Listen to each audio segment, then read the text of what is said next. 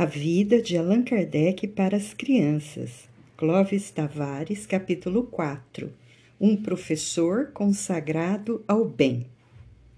O grupo dos amiguinhos de Silvano está novamente reunido para ouvir a continuação da história do missionário lionês. O professor Dionísio, após a prece feita por Felipe e o estudo do evangelho orientado por Dona Teresa, continuou a narrativa. Filhinhos, já lhes narrei na última reunião que, ao completar os 20 anos de idade, o jovem Hipólito Rivaio, agora professor formado, voltou para a França. Forçado pelas injustiças e humilhações que sofreu, Pestalozzi estava providenciando o fechamento do Instituto de Iverton, onde durante 20 anos viveu, ensinou, sofreu e trabalhou em favor das crianças pobres, dos jovens desprotegidos e das vítimas das guerras. Hipólito Rivaio despediu-se do carinhoso mestre e amigo e voltou para a França. Desembarcou em Paris, a conhecida capital da França. Com 20 anos de idade, era um moço forte, simpático, de fisionomia séria e bondosa ao mesmo tempo. Educado na escola do trabalho e da espiritualidade superior, era um rapaz de maneiras distintas e desejoso de trabalhar e ser útil. Vinha com experiência de magistério, pois já lecionava desde os 14 anos na Suíça. Agora havia concluído seus estudos normais e era bacharel em Ciências e Letras. O jovem professor Rivaio assim passou a ser conhecido e chamado. Iniciou logo sua vida de trabalho útil. Em 1824, publicou na capital francesa suas primeiras obras, uma aritmética do primeiro grau e um curso teórico e prático de aritmética, segundo o método de Pestalozzi, em dois volumes. No ano seguinte, com 21 anos, publicou outra obra, Escola de Primeiro Grau, e fundou um colégio nos moldes do Instituto de Iverton. Denominou-o Instituto Educacional Técnico e instalou-o na rua de Sèvres, número 35. Está disposto ao trabalho, mas não dispõe de grandes recursos de dinheiro. Um tio seu, irmão de sua mãe, tornou-se então seu sócio, contribuindo com o capital necessário às instalações da escola.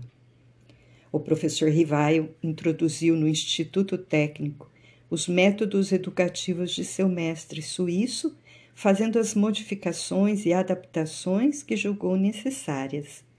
Uma nova aurora surgiu para o ensino na França. Ainda publica vários outros livros que tiveram enorme aceitação em todo o país, obras sobre matemática, sobre a língua francesa, sobre física, fisiologia e astronomia. Muitas dessas obras foram adotadas pela Universidade da França, o que revela o alto valor dos livros do professor Rivaio.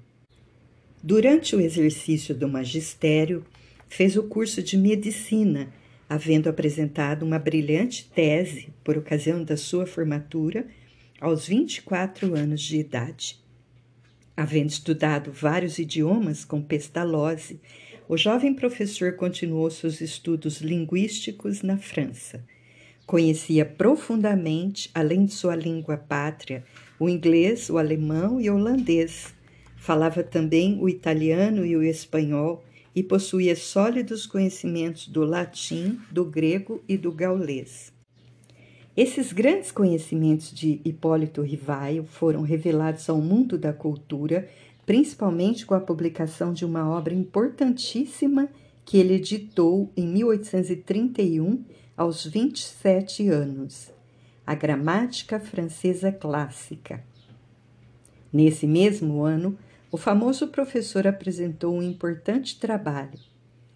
Qual o sistema de estudos mais em harmonia com as necessidades da época? A Academia Real de Arras, a respeito da reforma dos estudos clássicos. Essa tese alcançou o primeiro prêmio da academia, que lhe ofereceu uma medalha de ouro. Sua fama se estendeu à Alemanha, pois o jovem professor traduziu para o alemão várias obras de educação e de moral, principalmente de Fenelon. Papai, é o mesmo Fenelon, autor da mensagem sobre os tormentos voluntários que a mamãe comentou no domingo último na reunião pública do nosso centro? indagou o Naldin. Sim, filhinho, é ele mesmo. Você já sabe que se trata de um grande espírito, conforme a mamãe explicou.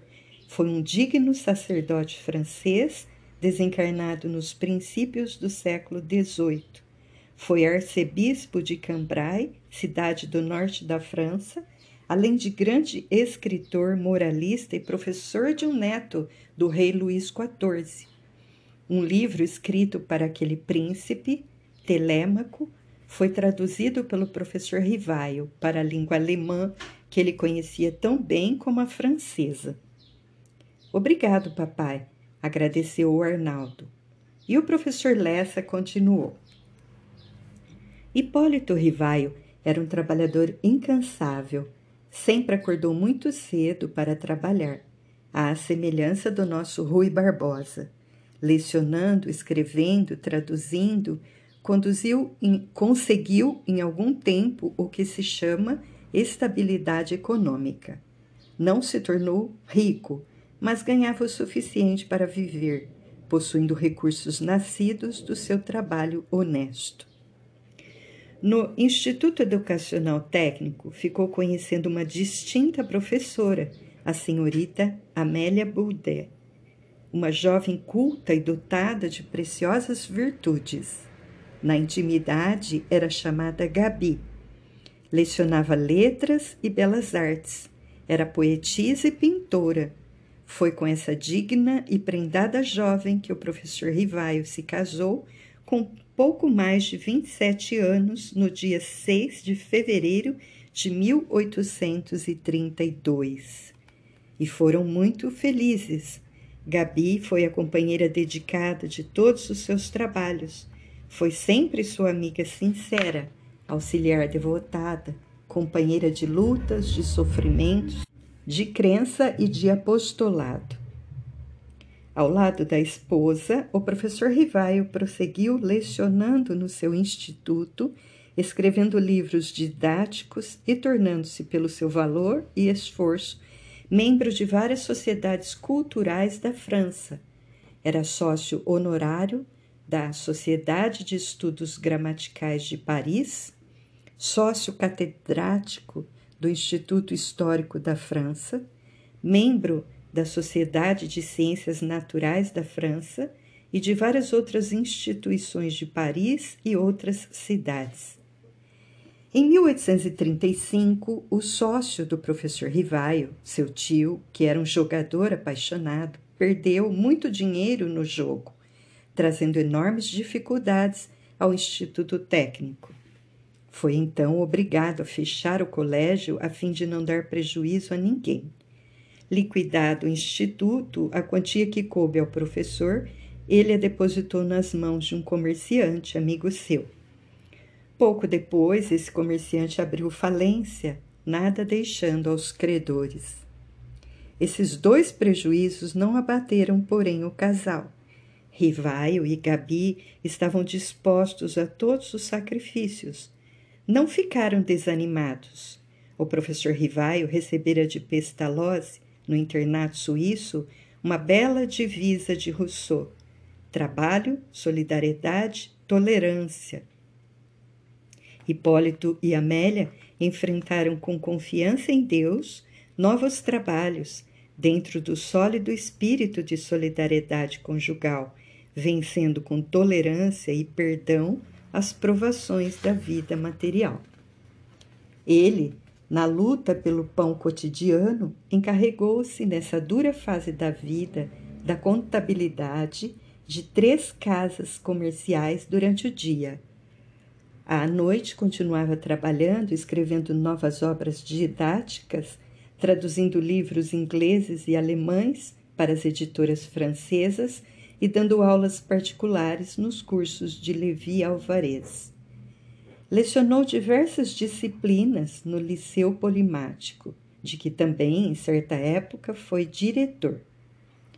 No meio de todas essas dificuldades financeiras, seu grande coração, que herdara os exemplos vivos da caridade e da dedicação de Pestalozzi, não ficou indiferente às dificuldades dos estudantes pobres, que eram muitos em Paris. No mesmo ano em que foi forçado a fechar o Instituto Técnico, abriu em seu próprio lar para os jovens pobres cursos gratuitos de química, de física, de astronomia e de anatomia comparada.